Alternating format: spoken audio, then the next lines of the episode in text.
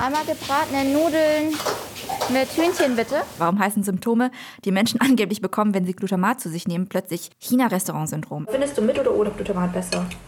Die sind so lecker, dass es natürlich auch ohne Glutamat schmeckt. Mhm. Aber es macht es tatsächlich ein ganz klein bisschen interessanter. So, ne? Mhm. Y-Kollektiv. Der Podcast.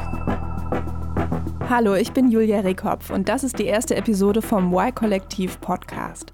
Das Y-Kollektiv gibt es schon seit gut vier Jahren als YouTube-Kanal und ich bin von Anfang an als Redakteurin und Reporterin mit dabei. Und ab jetzt machen wir mit Radio Bremen für Funk zusätzlich noch den Y-Kollektiv Podcast, extra fürs Hören recherchierte und erzählte Reportagen. Für jede Folge kommt eine andere Reporterin oder ein Reporter zu mir und bringt eine Geschichte mit.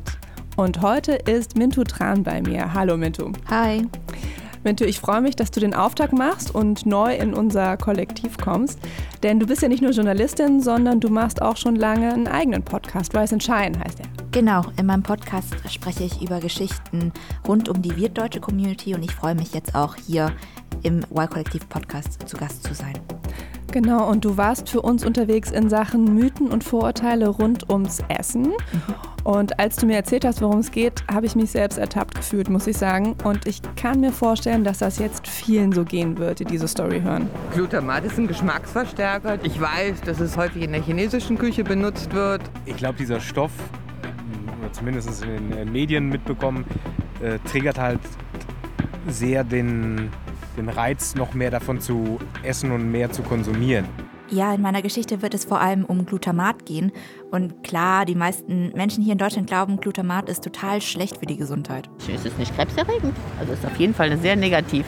Und ich glaube, ich darf hier an dieser Stelle schon mal spoilern. Es gibt keinen einzigen Beleg dafür, dass Glutamat eben schlecht ist für unseren Körper. Und noch etwas darf ich spoilern. Ein Wort, das ja synonym für Glutamatunverträglichkeit steht, ist das China-Restaurant-Syndrom.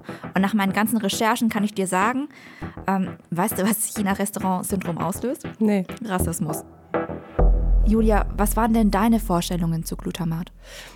Also ich würde sagen, Glutamat ist etwas, das in so billigem Asia-Imbissessen drin ist, mhm. Mm, dass es ein Geschmacksverstärker ist, mhm. dass man deshalb nicht satt wird vom Essen.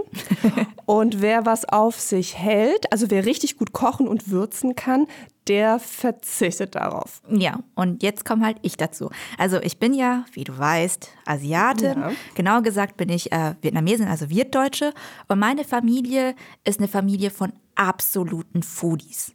Also wir haben jeden Tag zwei warme, volle Mahlzeiten gegessen. Mhm. Ähm, Immer hat irgendwas auf dem Herd gebrutzelt. Unsere Wochenenden haben wir damit äh, verbracht, stundenlang Brühen aufzusetzen und zu köcheln oder hunderte von Teigtaschen zu füllen und zu falten. Und ein Gewürz, das es immer bei uns gab, war Glutamat.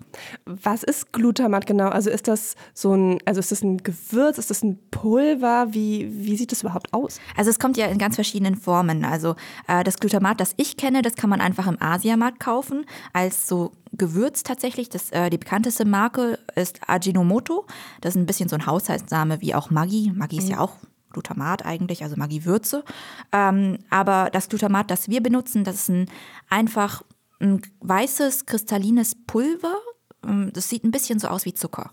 Okay, und das gab es einfach in eurer Küche, so wie es in meiner Küche immer, weiß ich nicht, Salz, Zucker, Lorbeerblätter, Muskatnuss gab. Genau, ganz genau. Und also in meiner Kindheit war das auch für mich super verwirrend. Meine Familie hat viel mehr frisch und gesund gekocht, als halt viele deutsche Familien, die ich kannte. Und zwar eben mit Glutamat. Und auf der anderen Seite gab es in meiner Kindheit aus deutscher Seite immer diese Sprüche, boah, lass uns nicht beim Asiaten essen gehen, die benutzen zu viel Glutamat, das ist schlecht für den Körper, man schmeckt gar nichts anderes mehr. Und ähm, meine Verwandten und Bekannten, die hatten ja alle auch Imbisse und haben deswegen teilweise dann Schilder vorne draufgeklebt, wo dann stand, wir kochen ohne Glutamat oder kein Glutamat. Und das war halt einfach so ein komischer Widerspruch, den es in meiner Kindheit gab. Und jetzt, wo ich mich mit genau diesem Widerspruch beschäftige, habe ich einfach mal gedacht, ich mache das, was ich immer mache, wenn ich Fragen zum Kochen habe. Ich rufe meine Mama an. Und ich habe meine Mama gefragt, ob sie beim Kochen eben Glutamat verwendet. Ở trong nhà mình á thì mình cũng nấu bình thường tùy món tùy món mà bỏ bột ngọt hay không bỏ bột ngọt thường thường Genau, meine Mama hat mir erklärt, also das ist ganz normal in ihrer Küche. Sie tut es äh, in kleinen Mengen in jedes, in, nicht in jedes, aber in viele Gerichte rein. Es kommt aufs Gericht drauf an. Also bei geschmorten Gerichten zum Beispiel tut sie kein Glutamat rein. Wo sie Glutamat rein tut, ist vor allem in Suppengerichten, also bei Pho-Suppe oder Pho-Suppe vielleicht. ja. ja, genau. Pho-Suppe. Oder auch so bei verschiedenen Nudelsupengerichten. Und äh, sie sagt auch am Ende, es ist doch wie mit allem. Also zu viel Salz ist nicht gut, zu viel Zucker ist nicht gut und eben zu viel Glutamat ist auch nicht gut. Und sie verwendet es einfach in Maßen. Einer, der das wahrscheinlich noch so ein bisschen eloquenter ausdrücken kann als meine Mama, ist äh, Teluk Ngo. Also wir kochen hier immer 10 Stunden und 7 Stunden unsere Brühen. Er ist wie ich auch Wirtdeutsch, ist mit vietnamesischen Eltern aufgewachsen und seine Familie hatte auch während seiner Kindheit, wie auch meine Familie, sehr wenig Geld. Und heute ist er einer der erfolgreichsten Gastronomen in Berlin. Er betreibt japanische, vietnamesische, verschiedene so asiatische Fusion-Restaurants, äh, vor allem auf der Kantstraße. Vielleicht bist du da mal vorbeigelaufen. Ah ja, stimmt, da gibt es ganz viele asiatische Genau. Restaurants. Und äh, auch er kennt, äh, wie ich, eben Glutamat aus seiner Kindheit. Ingwer, Zwiebeln und äh, Anis und Korianderwurzeln und so. Das kommt der Geschmack von vorne rein. Natürlich hat, äh, glaube fast jede asiatische Familie mit Glutamat zu tun gehabt, ähm, außer vielleicht die ganz Wohlhabenden. Ähm, weil es liegt wirklich daran, dass durch Glutamat kannst du halt mit sehr wenig äh, Zutaten etwas sehr Wohlschmeckendes machen, was für die ganze Familie reicht. Ähm, ich habe noch mitbekommen, dass meine Mama früher für uns fünf Leute irgendwie einen Hühnerschenkel gekauft hat und dann halt daraus eine Suppe gekocht hat, ne? eine Pho oder was auch immer. Und ich glaube, das erreichst du dann halt wirklich nur, wenn du halt ein bisschen Glutamat reintust äh, ins Wasser und ein bisschen Salz und Fischsoße. Kochst du denn eigentlich auch mit Glutamat in deinen Restaurants jetzt?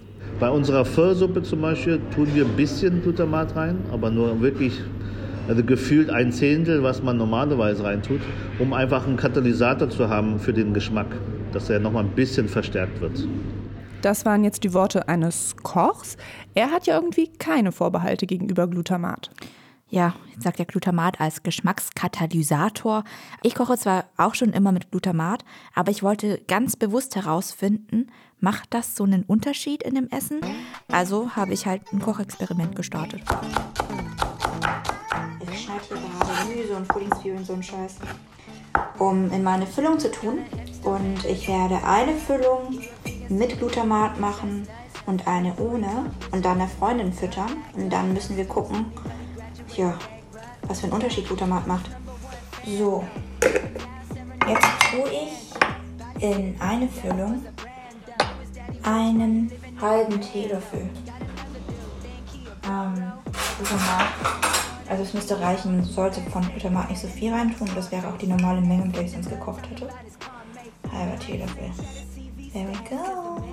Ich habe meine Freundin Fatima eben zum Essen eingeladen und äh, sie kam eben zu spät. Bei der äh, Fleischfüllung, Zubereitung war sie dann nicht dabei, aber sie hat mir dann noch geholfen, die Dumplings zu falten, was auch noch eine Labor of Love, also so eine richtige lange Aktion war. Wir haben bestimmt eine Stunde lang Dumplings gefaltet. Wow, wie viele habt ihr denn gemacht? So viele. ja, aber ähm, an die habe ich auch eben diese Dumplings dann verfüttert und sollte dann eben auch herausfinden, in welchem Dumpling Glutamat drin ist und in welchem nicht. Und ähm, ich muss auch zu sagen, Fatima ist auch eine Foodie-Freundin, deswegen habe ich ihr vertraut, dass sie sowas auch rausschmeckt. Wie schön wir die gemacht haben. Ja, das war eine Stunde Arbeit. Hm. Hauptarbeit. Hm. Hier. Ja? Was ist der Unterschied für dich zwischen Glutamat und äh, äh, ohne? Das kitzelt so vorne an der Zungenspitze. Ja, Ne? Das ja. kribbelt dann so ein kleines bisschen. Ja.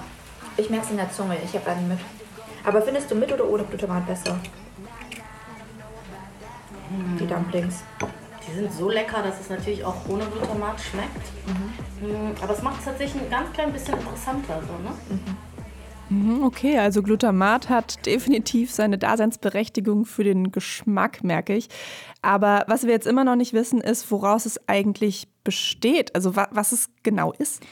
Das wusste ich so ganz genau vor der Recherche eben auch nicht. Also ich kenne das einfach auch nur als das Gewürz. Aber was Glutamat ganz genau ist, keine Ahnung.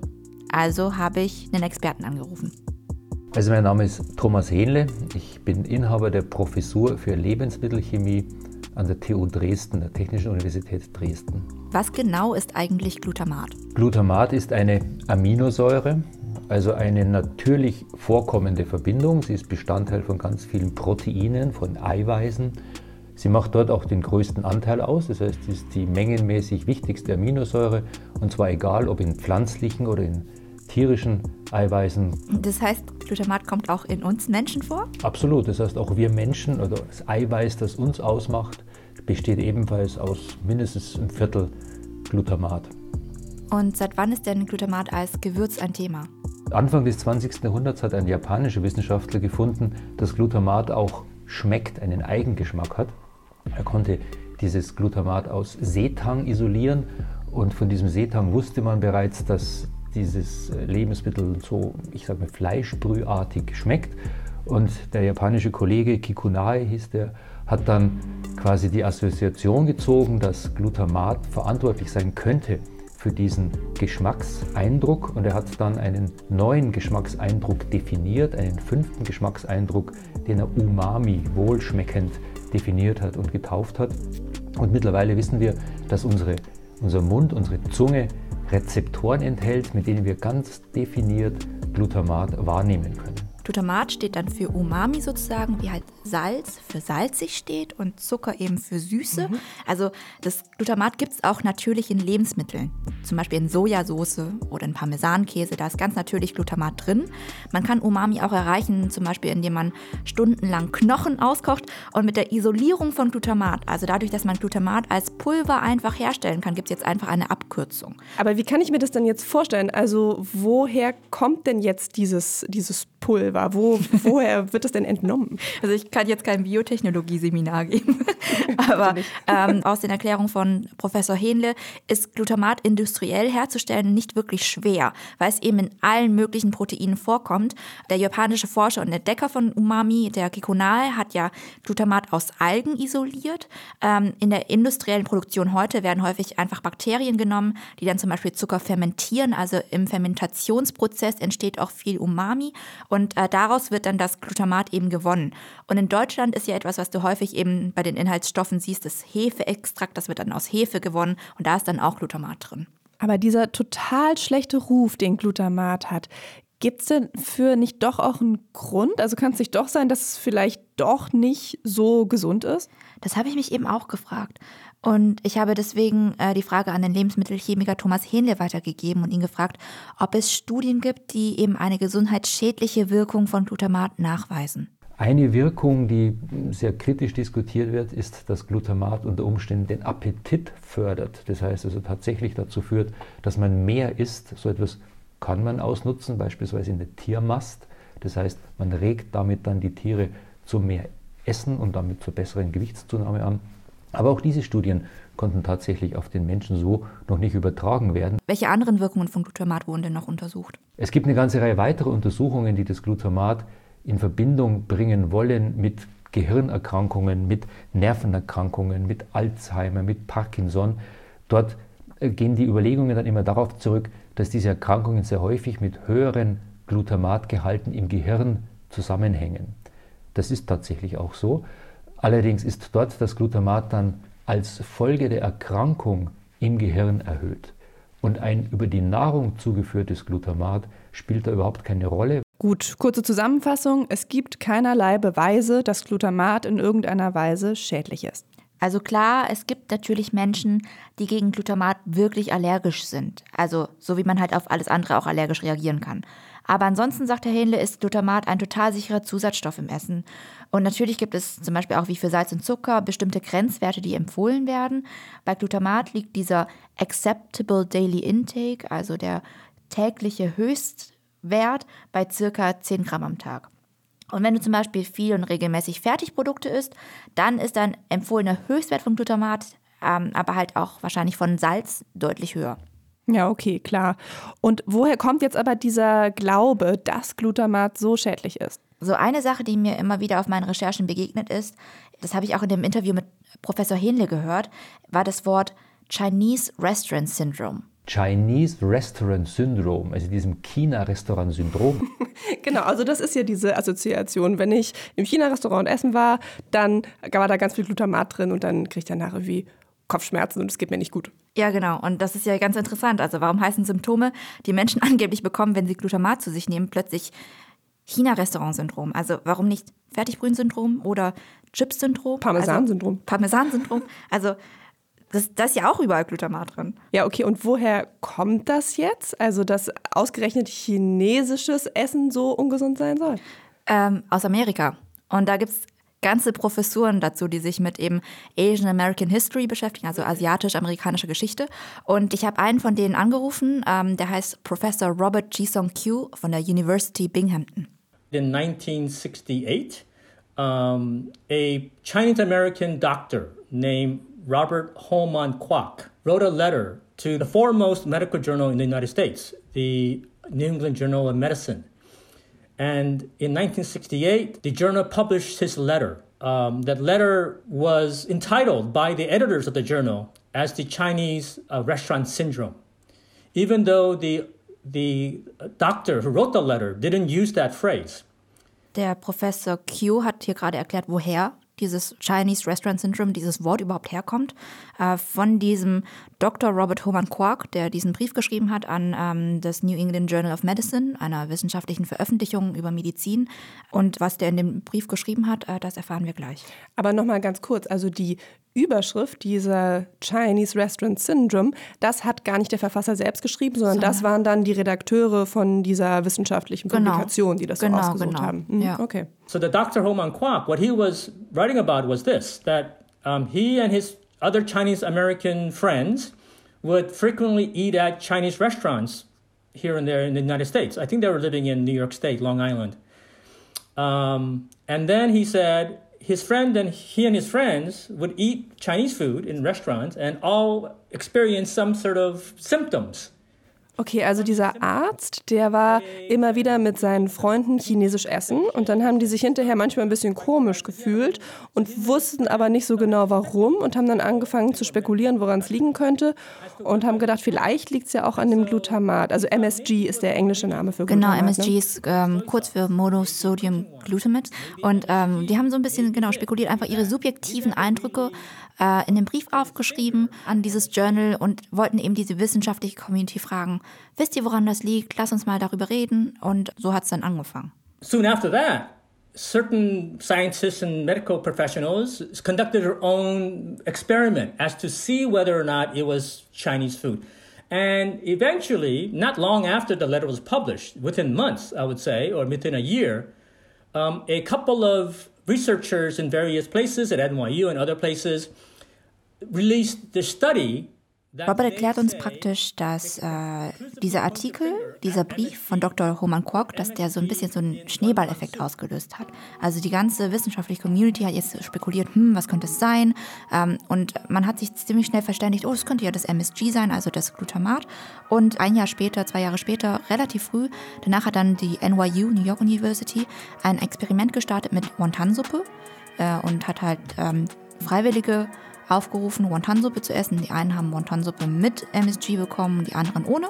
Und äh, da haben sie dann gesagt, hm, ja, da konnte man auf jeden Fall sehen, das war das MSG, das es ausgelöst hat, diese ganzen komischen Symptome.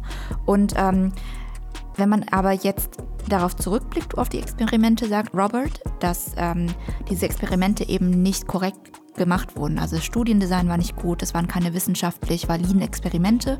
Die werden von der wissenschaftlichen Community so ein bisschen als Witz angesehen, dass es irgendwie nicht gut gemachte Experimente waren. And then the New York Times quickly picked up the story aber sie haben eben das losgetreten, diesen Effekt, dass alle jetzt denken, oh, MSG ist richtig schlecht für die Gesundheit, die New York Times hat darüber geschrieben und dann ging es los. Dann hat jeder gesagt, boah, MSG ist so scheiße, Glutamat ist so scheiße, wir müssen das vermeiden. Okay, und in dem Moment, wo dann tatsächlich die New York Times das auch aufgegriffen hat und auch weiter unter diesem Begriff Chinese Restaurant Syndrome, ähm, da war dann natürlich wahrscheinlich wirklich der Schaden da, als es nicht nur in der wissenschaftlichen Community diskutiert wurde, sondern dann auch von einem Massenmedium verbreitet wurde. Vor allem diese Verbindung mit China, also Chinese Restaurants. Du musst dir vorstellen, zu dem Zeitpunkt, so in diesen 60er, 70er Jahren, da waren chinesische Restaurants in Amerika schon recht verbreitet. Also in fast jedem kleinen amerikanischen Kaff ähm, gab es ein China-Restaurant. Und dann wird auf einmal gesagt, geht nicht mehr zum Chinesen, das Essen da ist ungesund, ist giftig, weil da ist Glutamat drin. Da wurden ganze Existenzen zerstört. Und obwohl es gar keine Beweise gab, dass Glutamat, also MSG, irgendwie schädlich ist. Genau, und gleichzeitig gab es ja zu der Zeit schon in den USA ganz viele Fertigprodukte und Industrien, die mit äh, Glutamat gearbeitet haben. Also die berühmte Dosensuppe Campbell's Soup zum Beispiel, die hatte auch Glutamat drin. Die aus dem Bild von Andy Warhol. Genau die, diese rote. und äh, diese Verbindung mit Campbell's Soup macht man aber nicht, aber mit China-Restaurants. Und ich glaube, es liegt halt daran, dass die chinesische Minderheit schon auch mit Rassismus zu kämpfen hatte. Also diese komischen Chinesen, denen kann man ja nicht trauen. Die benutzen ja Glutamat. Also wie unfair diese Maßstäbe sind. Also bei Campbell's Soup kommt es nicht, dieser Vorwurf, aber bei den Chinesen schon. Es ist auch, also man kann es nicht anders sagen, es ist rassistisch. Und diese rassistische Falschmeldung, die hat sich dann auch ja in die ganze Welt eigentlich verbreitet. Genau. Und auch China-Restaurants und Imbisse hier in Deutschland, die haben damit zu kämpfen. Und ich war einfach interessiert daran, wie dieser Mythos aus den USA sich nach Deutschland ausbreiten konnte. Weil das ist ja auch mir begegnet in meiner Kindheit, weil meine Eltern auch einen Asia-Imbiss hatten. Und ähm, dann habe ich jemanden gefragt, die es wissen muss, nämlich Ming Chu Yu. Also mein Name ist Ming Chu Yu.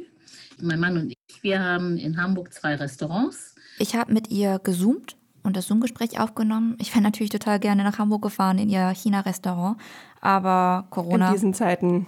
Well, ja. ähm, deswegen habe ich ähm, sie einfach angerufen und sie gefragt, äh, wie sie den Mythos um das China-Restaurant ähm, mitbekommen hat, wie sich das in Deutschland ausgebreitet hat. Als mein Mann und ich ähm, unser Restaurant eröffnet haben, das war 82. Ja. Da war das schon ein Thema. Äh, war das schon äh, äh oft in der Presse, ne? China, China-Restaurant-Syndrom. Ne? Es hält sich einfach hartnäckig. Den Punkt, das habe ich dann eben auch Robert äh, Jisong Q gefragt, der Professor in asiatisch-amerikanischer Geschichte an der Binghamton University. Warum er meint, warum das vor allem so mit chinesischer Küche in Verbindung gebracht wird. Because Chinese were not welcome in this country by, by and large. There was a very powerful nativist movement, especially in the West Coast, that the Chinese were seen as undesirables, unassimilable. Robert spricht hier mit mir über die Geschichte der chinesischen Minderheit in Amerika. Also die Chinesen waren in der weißen amerikanischen Gesellschaft unerwünscht. Man ging davon aus, dass Chinesen nicht erwünscht waren, nicht, nicht integrierbar waren. Und die chinesische Minderheit siedelte deswegen in Chinatowns, weil sie in anderen Wohnvierteln eben nicht willkommen waren. Und die Chinatowns, die hatten auch nicht den besten Ruf. Genau. Chinatowns galten als unhygienisch. Man rümpfte sich darüber die Nase, dass Chinesen Katzen und Hunde essen und statt richtigem Besteck mit Holzstäben essen. Und äh, in diesen Chinatowns gab es eben auch chinesische Restaurants, wo nach und nach auch so abenteuerlustige weiße Amerikaner zum Essen kamen. Und diese Restaurants, die wurden dann so erfolgreich, dass Chinesen im ganzen Land in den abgelegensten kleinen amerikanischen Städten eben chinesische Restaurants eröffneten. Also die Amerikaner, die mochten das chinesische Essen schon ganz gerne, aber mit den Chinesen selbst wollten sie eigentlich nicht so gerne was zu tun haben. Genau, und das war sozusagen dann der fruchtbare Boden, auf dem dann dieser China-Restaurant-Syndrom-Mythos gefallen ist und warum er sich wahrscheinlich so schnell ausgebreitet hat. Und auch, warum es sich wahrscheinlich auch bis heute hartnäckig hält. Nicht bei mir, muss ich sagen, ne? Ich liebe ja Asia-Imbisse und ich liebe dieses Essen, weil es mich an meine Kindheit erinnert. Einmal gebratene Nudeln mit Hühnchen, bitte. Darf ich Sie auch ein bisschen was fragen? Kocht ihr hier mit Glutamat? Ja? Ähm, kann man mit oder ohne? Muss man vorher sagen, dass man ohne, dann kochen wir ohne. Ja. Haben viele Leute ohne? Oder das ist meistens egal? Doch, die meisten ist mit. Würdet ihr sagen, also esst ihr auch Glutamat? Wir essen auch, ja. Ja, auch. Wir, wir, wir kochen auch zu Hause immer damit. Ja. Warum denkt ihr, dass, es, äh, dass die Deutschen denken, dass es so schlecht ist? Ich glaube, das ist einfach so ein Trend gewesen. Ja. Halt so, so etwas halt. Ja, ja, ja. Auf einmal sind halt alle allergisch gewesen auf Glutamat. Davor war es halt keiner. so wie äh, mit, als Bubble Tea gesagt wurde, dass es krebserregend ist. Da fällt das Wort, Bubble Tea. Es gab hier in Deutschland nämlich äh, in der jüngeren Vergangenheit eine ganz ähnliche Dynamik wie das China Restaurant Syndrome. Ähm, das betraf auch vor allem asiatische Geschäfte. Ähm, die Geschichte des Bubble Tea in Deutschland, den gab es ja schon seit den so späten 2010 2000er, frühen 2010er Jahren in Deutschland. Was sind denn deine Erinnerungen so daran? Mm, also ich erinnere mich, dass es auf einmal ganz viele von diesen Bubble Tea Läden gab. Ich bin da auch ganz gerne hingegangen, ehrlich gesagt. Ähm, und habe mir dann diesen Bubble Tea gekauft mit so einem riesigen, dicken Strohhalm. diese ganz knallbunten Sachen, die waren nie so meins, aber diese, ich sag mal, eher so teebasierten Bubble Teas, die habe ich total gerne getrunken. Ähm, und dann waren sie auf einmal alle wieder weg. Genau, das war so diese Zeit 2011, 2012. Bubble Tea kommt aus Taiwan, war eben in ganz Asien beliebt und expandierte dann auch in der gesamten westlichen Welt, in den USA, Europa, Großbritannien und so weiter und eben auch in Deutschland. Ist es denn ein so ein traditionelles Getränk oder ist das auch eher so ein, so ein neumodisches Getränk gewesen, was dann aus Taiwan kam? Ähm, es wurde tatsächlich schon in den 80er Jahren erfunden. Ah, also ist jetzt nicht so super jung. Es äh, ist auch relativ ähnlich zu anderen asiatischen Desserts. Also wenn man aus Asien kommt, ist es nicht so super fremd, dieses Konzept. Also es ist ein Mix aus Tee, Milch, Zucker und Eis. Das wurde dann stark geschüttelt und äh, da entstanden dann Bläschen auf der Oberfläche. Und das waren dann die Bubbles. Also überhaupt nicht die mm. Perlen, die drin waren, sondern die, so, okay. die Bläschen auf dem Tee. Und äh, den nannte man dann eben Bubble Tea oder Pearl Milk Tea, also Perlenmilchtee. Und in diesen Tee wurden dann häufig eben Kugeln aus Tapioca gegeben. Tapioca ist so eine Wurzel, wie so eine Kartoffel eigentlich, so eine Wurzel, sehr stärkehaltig. Und die Kugeln aus Tapioca, das ist ein total klassischer Bestandteil vieler ostasiatischer Desserts. Ähm, das kann man sich so vorstellen wie so Gummibärchen fast schon. Und ich gehe eben auch sehr gerne Bubble Tea trinken.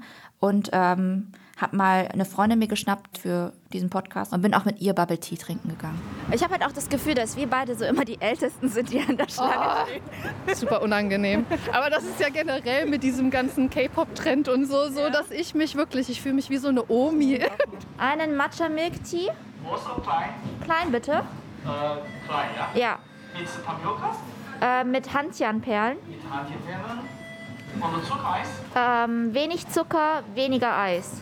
Ihr wart ja jetzt in Köln unterwegs, ne? Aber ja. ähm, hier in Berlin gibt es auch wieder Bubble Tea Läden und ich habe mich total gewundert. Also teilweise auch echt so in den äh, schicken Einkaufsstraßen. Also dass ausgerechnet da dann so ein Bubble Tea Laden wieder aufmacht, hatte ich ehrlich gesagt nicht so erwartet. Die sehen ja auch so krass aus in Berlin. Also es ist nochmal krasser als in Köln.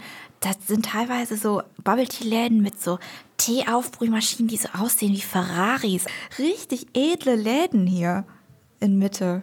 Ja, ich finde es auch echt krass, dass Bubble Tea so ein krasses Comeback gefeiert hat. Ähm, vor allem, wenn man halt bedenkt, was für schlechte und unfaire Presse es in Deutschland gegenüber Bubble Tea gab. Also wenn du sagst unfaire Presse, ist das ja eigentlich ein ganz schöner Vorwurf. Ja. Wieso war die denn unfair, würdest du sagen? Also es ist so ein bisschen sehr ähnlich zu diesem Glutamat-Ding. Ähm, Im Jahr 2012 hat die Rheinische Post in dem Artikel den Forscher Manfred Möller interviewt und zitiert von der RWTH Aachen. Und ähm, die Forscher wollen in den Tapioca-Perlen eines Bubble Tea Cafés in Mönchengladbach krebserregende Giftstoffe gefunden haben. Ähm, die Zeitung zitiert Manfred Möller, einen der Forscher mit dem Satz, in den Bubble Tea Kugeln stecke eben jede Menge Dreck ähm, Jede Menge Dreck. Dreck. Mhm. Äh, und zwar sehr wissenschaftlich formuliert. Genau. Und die Rheinische Post schreibt zwar auch, dass die Aachener Wissenschaftler keine Angaben über die Konzentration des besagten Schadstoffes machen konnten. Außerdem sei überhaupt nicht klar, ob eine Gesundheitsgefahr bestehe. Viele der Medien aber, die stürzen sich auf diese Nachricht, auf dieses jede Menge Dreck. Und die Welt zum Beispiel titelt, Chemiker finden Gift im Bubble Tea. Okay, Dreck jetzt ist es gleich Gift. Ähm, hat denn jemand nochmal eine weitere Untersuchung dazu gemacht, um das zu belegen? Ja, nämlich äh, das Verbraucherministerium in NRW. Ähm, die waren von den Medienberichten über Bubble Tea alarmiert und haben daraufhin eine eigene Untersuchung durchgeführt. Und diese Untersuchung konnte eben keine bedenklichen Mengen an gefährlichen Inhaltsstoffen nachweisen. Hier das Statement des Verbraucherministeriums dazu. In den Schwerpunktuntersuchungen der amtlichen Untersuchungseinrichtungen waren bromierte Biphenyle in den Bubble Tea Kügelchen nicht nachweisbar.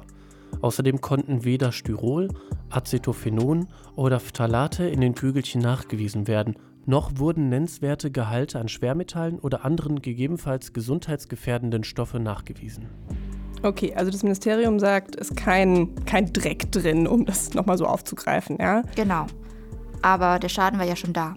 Alle stürzten sich auf diese Aussagen. Überall hieß es, Bubble Tea sei gefährlich. Richtig viele Läden mussten dicht machen. Wenn wir zum Beispiel bei Google Maps Bubble Tea Läden eingeben, ähm, von Bobo Q, das war da die damals größte Kette, ergibt es heute circa deutschlandweit 40 Läden.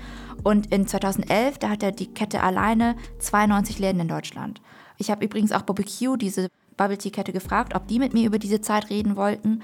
Die haben gesagt, ähm, nee, lass uns lieber nicht darüber reden. Wir wollen jetzt nicht in die Vergangenheit schauen, sondern in die Zukunft. Und äh, die sieht ja jetzt für Bubble Tea Läden auch deutlich besser aus, machen ja immer mehr Bubble Tea Läden wieder auf. Und ich glaube, dass die auch eben dieses Thema einfach hinter sich lassen wollen, weil ähm, die auch nicht wollen, dass sich so eine komische Dynamik wie eben auch mit Glutamat und dem China-Restaurant-Syndrom wieder wiederholt. Ist ja eigentlich erstaunlich, dass das jetzt auch anscheinend wieder ganz gut funktioniert, ne? Mhm. Ähm, Bubble Tea ist überall, vor allem wenn man so die jüngere Generation anguckt. Es, so, ich habe mir auf TikTok runtergeladen, so ein bisschen auf TikTok äh, geguckt und die ganzen coolen Kids gehen Bubble Tea holen. Die kochen sich auch selbst Bubble Tea zu Hause. Ich bin ja noch in Berlin. Bedeutet, ich muss auf jeden Fall noch ein Bubble Tea ausprobieren. Ein TikTok-User, der zum Beispiel sehr oft übers Bubble Tea holen spricht, ist der User AdZoneTVN. Ähm, hier zum Beispiel einen TikTok, wo er mit seiner Schwester Bubble Tea holen geht. Das ist nicht irgendein Bubble Tea. Ich zeig ihn euch. Diese ist die Flasche. Das muss ich mir gönnen. Oh mein Gott, wie süß. Hier ist so viel Auswahl. Ich liebe ihn. Das ist mein neuer Freund. Der ist so süß. Oder dieser User at24tim, der hier auf Klassenfahrt mit seinen Freunden und Freundinnen Bubble Tea holen geht in Köln. Isabel hat halt noch nie Bubble Tea getrunken. Ich bin saugespannt, ob es ihr geschmeckt. Ich habe natürlich wieder denselben genommen. So sieht er jetzt aus und wir testen ihn mal. Ich habe ihn gerade so sehr geschüttelt, dass da gar nichts mehr von braunem Zucker ist. Okay, wow, es ist nur noch Milch. First Impression war ja dann auch wieder nichts, wenn du jetzt schon alles leer getrunken hast. War übrigens auch gelogen, sie hat schon mal Bubble Tea getrunken, wollte eigentlich nur Klicks machen. Und ich habe eben auch mal in Köln nachgefragt an der Schlange, warum sich die Kids Bubble Tea holen. Was habt ihr euch geholt? Äh, Taro Milchtee. Schon teuer, aber es ist halt lecker von daher. Und äh, was findet ihr denn an Bubble Tea so cool? Also warum geht ihr das holen? Ähm, also ich finde, das ist so ein Geschmack, also bei den Milchtees, so den man sich auch nicht so zu Hause irgendwie machen kann. Also alle diese Mädels, die ich gefragt habe, waren super jung, also Teenager jung, 15 Jahre und so weiter. Und so ein Bubble Tea kostet zwischen 4 und 6 Euro. Mhm. Schon teuer. Ist nicht gerade günstig, ne? Vor allem als Teenager nicht. Aber die. Das ähm, ist ihnen wert anscheinend. Ja, anscheinend. ähm, aber alle hatten auch irgendwie mal von K-Pop gehört. Ja, also halt zum Beispiel K-Pop oder halt allgemein asiatische Dramen oder so. Da wurde das halt auch öfters erwähnt. Die asiatische Popkultur hat ja gerade auch so einen riesen Boom. Vor allem eben K-Pop, koreanische Popmusik, äh, Stichwort BTS, die Superband. Das ist diese Boyband, ne? Genau. Und dadurch sind auch viele wieder in Berührung mit asiatischer Kultur und mit Bubble Tea gekommen. Das finde ich ganz interessant. Also klar, wenn man ältere, in Anführungsstrichen, Leute fragt oder unsere Eltern, die rümpfen sich meistens bei Bubble Tea noch so ein bisschen die Nase. Ähm, aber bei der jüngeren Generation ist das überhaupt gar nicht mehr der Fall, war so mein Eindruck. Die haben vielleicht auch einfach das damals gar nicht so mitbekommen, dass, Mhm. äh, dass es da diese, diese falsche Studie gab oder diese, diese Fehlinformationen darüber. Genau. Und ähm, kann ja auch sein, dass das bei Glutamat wieder so wird, ne? Also dass einfach diese, diese falschen Vorbehalte, dass die irgendwann über die Zeit jetzt doch mal auch vergessen gehen und, ähm, und dass man nicht mehr diese Vorbehalte hat gegenüber chinesischem Essen vor allen Dingen. Ja, wobei man sagen muss, es hält sich ja schon echt lange. 60er Jahre bis heute. Aber es ist, man muss schon sagen, was auf jeden Fall passiert ist, dass bei Glutamat auch dieses China Restaurant Syndrome zumindest eine geringere Rolle spielt, dass es sich ein bisschen verflüchtigt. Aber wie, wie bekommt man denn noch diesen Mythos weg, dass das, dass es ein gefährlicher Stoff ist? Ja. Bei Glutamat ist das halt so eine Sache. Ich glaube, wir wurden halt so lange darauf konditioniert zu denken, Glutamat ist an sich einfach schlecht, dass das halt total schwierig wegzukriegen ist. Und auch der Lebensmitteltechniker Professor Thomas Hähnle, der war ehrlich gesagt mit seinem Latein ein bisschen am Ende. Gegen diese Mythen kommt man letztlich nicht so ohne weiteres an, indem man nur sich als Wissenschaftler hinstellt und sagt, das stimmt nicht und es gibt keine Untersuchungen, die das zeigen und letztlich ist das alles Quatsch. Lange Rede, ich kann Ihre, Antwort, Ihre Frage nicht beantworten. Ich finde da keinen Weg hin. Ich habe da keine so richtige, richtige Antwort dazu, das muss ich ganz ehrlich sagen. Ja, der Herr Hähnle, der wusste auch nicht mehr weiter. Ich glaube, da muss ich auch nicht mehr weiter wissen. Ich habe, glaube ich, mit dieser Reportage meinen Dienst an der Menschheit getan. Für die Foodies auf jeden Fall. Ja, ähm, also ich werde auch weiterhin mit Glutamat würzen, meine Familie auch. Und ich denke, wenn man fragt, ob Ostasiaten oder Europäer oder Amerikaner ungesünder essen, obwohl Asiatinnen absichtlich mit Glutamat würzen, dann sind die Daten, glaube ich, relativ klar, also welche Bevölkerung sich gesünder ernähren. Also wenn du das nächste Mal wieder für so einen Geschmackstest kochst, ja, dann bitte die Proben auch einmal mit hierher bringen. Ja? ich fliege die einmal nach Berlin ein. Oder das war ja jetzt ganz schön gemein, die ganze Zeit nur drüber zu sprechen. Ja, das. nee, nee, das nächste Mal, nächstes Mal koche ich für euch alle. Dankeschön. Vielen Dank für deine Geschichte, Mintu. Das Y-Kollektiv gibt es auf Instagram. Da könnt ihr uns gerne schreiben und eure Meinung zum Podcast und zu Glutamat oder auch zu Bubble Tea mitteilen. Und in zwei Wochen gibt es dann eine neue Folge in der ARD Audiothek. Und da wird es dann um die gespaltene Gesellschaft in den USA gehen. Tschüss, bis zum nächsten Mal. Y-Kollektiv. Ein Podcast von Radio Bremen und Funk.